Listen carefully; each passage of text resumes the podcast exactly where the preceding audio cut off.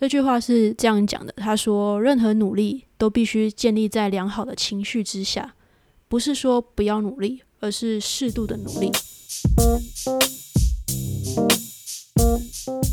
你现在收听的是 Q B 的下班闲聊。那，你下班了吧？聊一下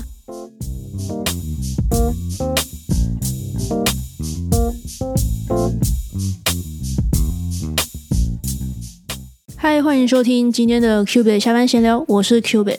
前阵子刚好跟朋友吃饭聊天，然后我们就分别聊到说，哎，我们刚出社会正式开始工作的时候，就遇到哪些有趣的事情。然后我们当然随着年纪增长，我们自己也换了几份工作。那到现在，我还记得我那时候就在讲我自己的几份工作的一些小小的有趣的事情。有点开玩笑跟他说，讲完之后，我突然觉得我是不是就是一个非常容易加班的体质，天生带货之类的，带工作量，对啊，那但是这个是开玩笑啦。那随着历练变多，然后工作经验变多，其实也学会说怎么样更省力的去工作，然后怎么样更省力、更有效率的去完成自己需要完成的一些事情。那当然心境的转换上，然后处理事情的。方式上也慢慢随着年纪增长吧，我觉得也开始慢慢的有点改变跟调试。那不过在前几年，其实我刚好也遇到了一个算是呃工作职涯上的一个撞墙期。那这个撞墙期，我觉得其实一部分可能是刚好到了一个新的环境，那。也刚好遇到了新的以前没有遇过的一些工作状况，所以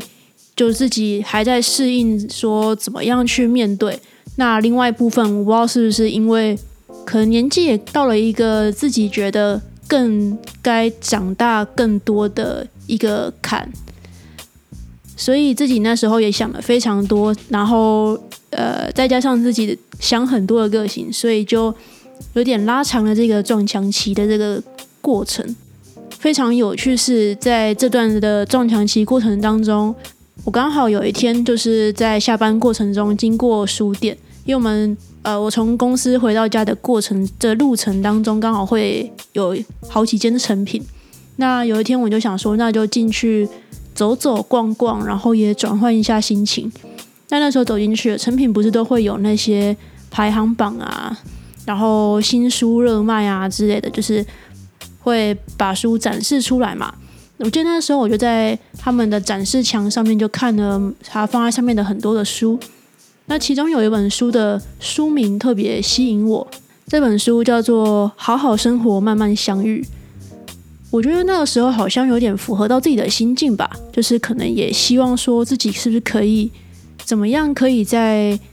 心情还在有点焦躁的时候，慢慢的把。这个生活步调慢下来，这样，那我最后也把它买回家，然后到现在的话，大概反复看了两三次吧。那时候也开始就是有把一些自己的想法记录下来。那事过境迁，虽然我现在已经度过那个时候，但是回过头来看自己当时候写的一些想法，然后再加上一些自己现在的一些思维，我觉得很适合拿，就是把它作为一集来跟大家聊这件事情。因为我觉得有时候事过境迁再回去看，反而会更轻松的分享更多有趣的故事。那所以今天就是来跟大家聊聊我看完这本书的一些想法。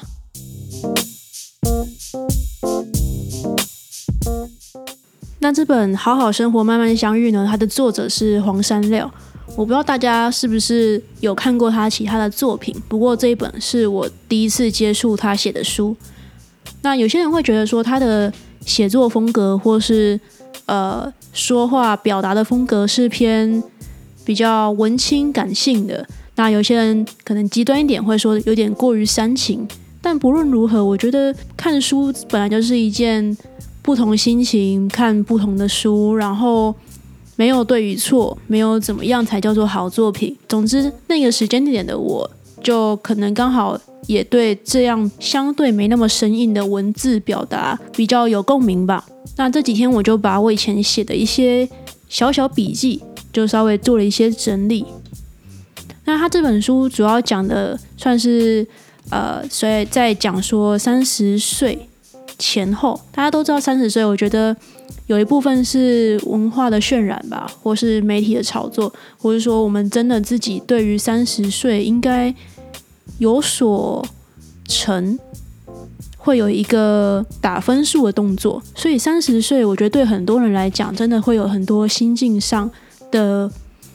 不同，或者是说逼近三十岁会有一种。莫名的焦虑，在我觉得另外一部分更精确的是说，三十岁刚好是一个可能大家刚出社会，说长不长，说短不短，但又有几分历练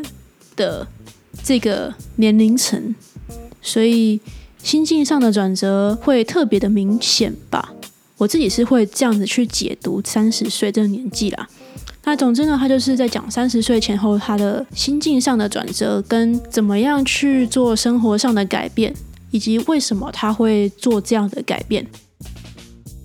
那回过头看我自己第一个写的重点，或者说我自己写的第一个想法，我就写的说金钱与快乐的关系。我觉得这点也也恰好讲出很多人对于金钱和快乐的想法上的矛盾。我觉得他是大家。很两极化，或者是说，呃，在这两者的关系上面非常的绝对。有些人会觉得说，哦，他们一定是绝对的正向；有些人会觉得说，他一定是绝对的反向。绝对正向就是说，有些人觉得说，啊，我一定越有钱我就越快乐。我现在不太快乐，是因为我还没有钱，每天都要为钱烦恼，所以他们是绝对正向。只要我赚越多钱，我以后就越快乐。那反过来说，有些人觉得可能有点仇富吧，就会觉得说，我那些有钱人一定都不快乐。像我现在虽然没钱，但我可能很快乐。但我觉得这非常的有趣，就是甚至连这种东西，很多时候也会不经意的被我们的思考直接作为一个二分法。有些时候，金钱跟快乐，我觉得或许我们可以看成它就是两个有点关系但独立的两个话题。我记得我之前我不知道在书里面看到，还是说看到一个什么样的有趣研究吧。有一个研究就是说，的确在可能年收诶年收还是月收不知道多少以前呢，的确就是可能你赚的钱越多，那带给你的快乐越多。但当到了一个金额以上之后呢，这两者就比较没有那么绝对的关系。那我觉得这个也可以用个很很有趣的小故事来跟大家分享。以前哦，我也是那种绝对理想主义者，就觉得我要去很努力的，就算现在非常就是艰困，我也要很努力的去实现我的梦想。我们不是有听过一种叫做 gap year 嘛，就是你就是休息一段时间嘛。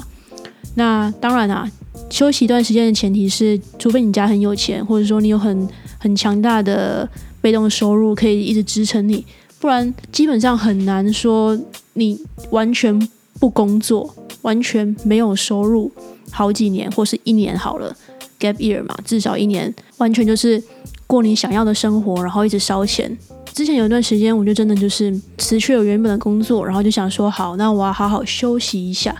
那这时间大概维持一年左右吧。但我那一年学到的东西就是，我发现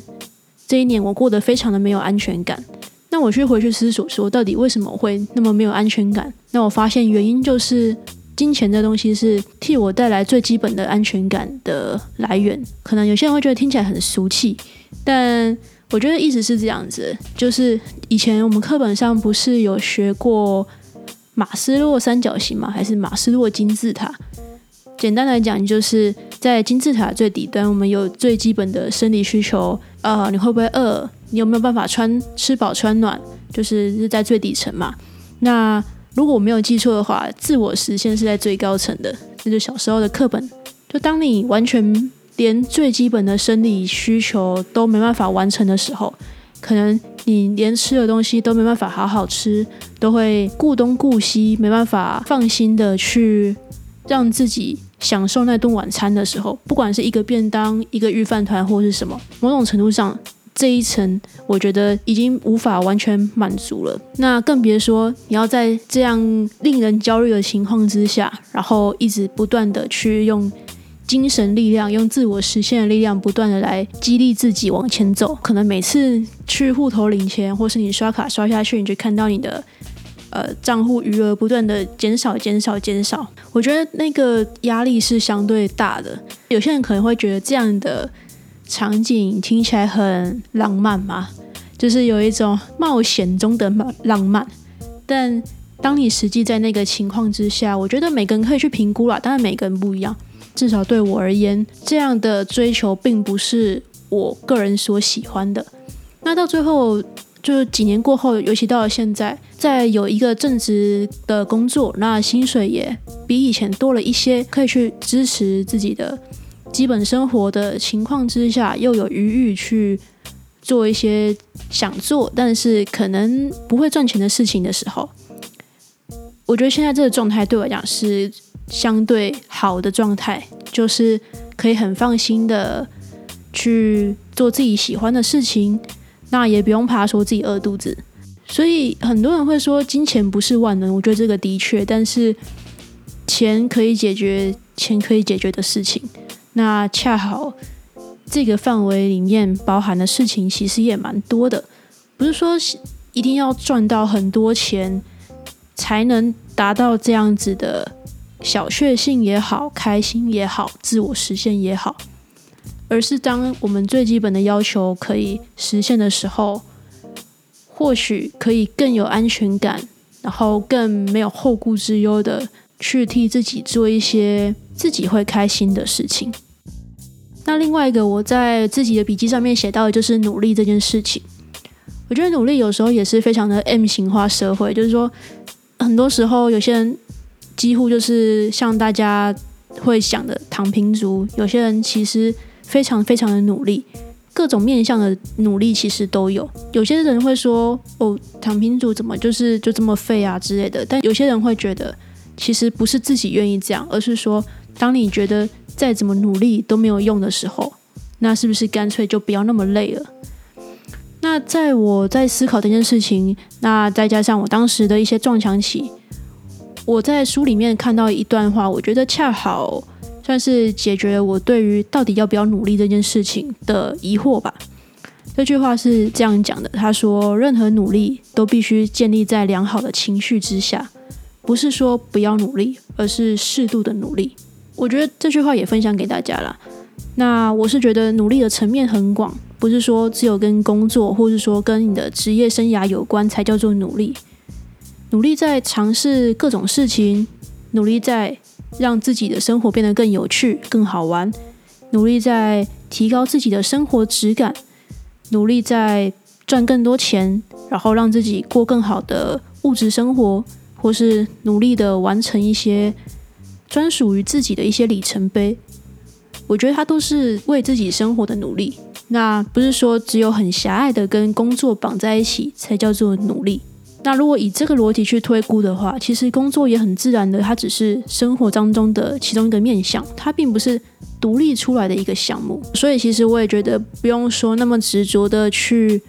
追求现在很多人所讲的 work-life balance，就是说你的工作跟你的生活一定要。有一个平衡，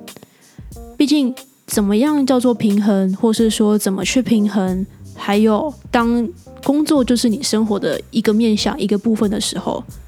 用小的部分去跟大的部分去做平衡，我觉得这个听起来也知道，这样比较其实是不对称的一个比较吧。而且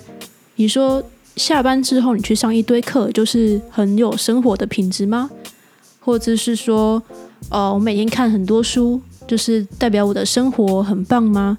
我觉得有太多的概念跟想法，很多时候是在媒体的渲染之下被定义。说怎么样？就是你看到很多文章会说，哦，怎么样才叫做有生活品质？怎么样才叫做你的生活跟工作达到一个平衡？就是你下班要去做哪些事情？你要找多少多少个兴趣？可能你要花多少时间跟家人相处？或者是说，哦，你要回到家就是直接关飞行模式等等的，难道做的这些就是平衡吗？那如果这个人他就是在工作上他可以取得很多的成就感，他的实体的工作上面他就是可以建立自己的自信心，然后可以找到他的归属感。那如果他把自己的多一点的时间放在工作上面，而让自己想要变成更好的人，然后自己也很喜欢工作时候自己。难道这样子就是生活不平衡吗？我觉得很多很多的定义都是我们太执着于别人给的定义，而慢慢的我们忘记了自己的定义，慢慢的没有去想说，那对于我们自己来讲，所谓的平衡到底是什么？那如果你问说我的定义，我对于生活平衡的定义到底是什么？对于努力的平衡定义是什么？我没办法给一个确切的答案，因为这种答案在每一个当下。每一个时期的我，可能都会有些微的浮动，但整体来讲，我觉得就是在一个整体的状况，然后整体自己的想法、心态是一个相较良好的状况之下的话，我就会觉得它是当下最好的一个平衡。为什么会说是整体？因为我自己知道，心情或是情绪，或甚至是说你现在的状态好不好？它都是一个波动的情况，就像大家讲的动态平衡嘛。动态平衡就是有上有下，那有振幅高一点、振幅小一点的间距拉开的话，它整体来讲是一个平衡可接受的波动范围内。在这样整体的良好的情况之下，我觉得就是对我来讲最好的平衡。不用说每天都要到超级开心、超级嗨，或是。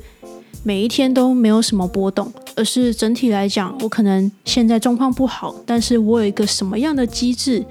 去维持我自己可以调节自己的一个能力跟情况，我觉得那就是最好的。这也举一个例子啊，就是我自己目前做的一件事情，这也是在最近就是经济上比较有余裕之后，可以为自己做的一件我觉得蛮棒的事情。就是每个月我都会固定安排一天去做心理咨商，那跟我的咨商师讨论说，我觉得最近我的状况怎么样？那或许他可以给我一些想法，也或许我在阐述个呃阐述给他的过程当中，会自己莫名的找到自己想要的解答。我觉得这都是一个非常良好的一个状态。那最后，我觉得也用在这本书当中我最喜欢的一句话送给大家作为结尾，就是现在不再要求自己完美，明白有些努力适度就好。也欢迎大家把你的想法呃私讯到 IG 或是 email 到我的信箱里面，或者说你想讲讲你的故事，我觉得都是一个非常棒的互动。那 Q B 下班闲聊，我们就下期再见，拜拜。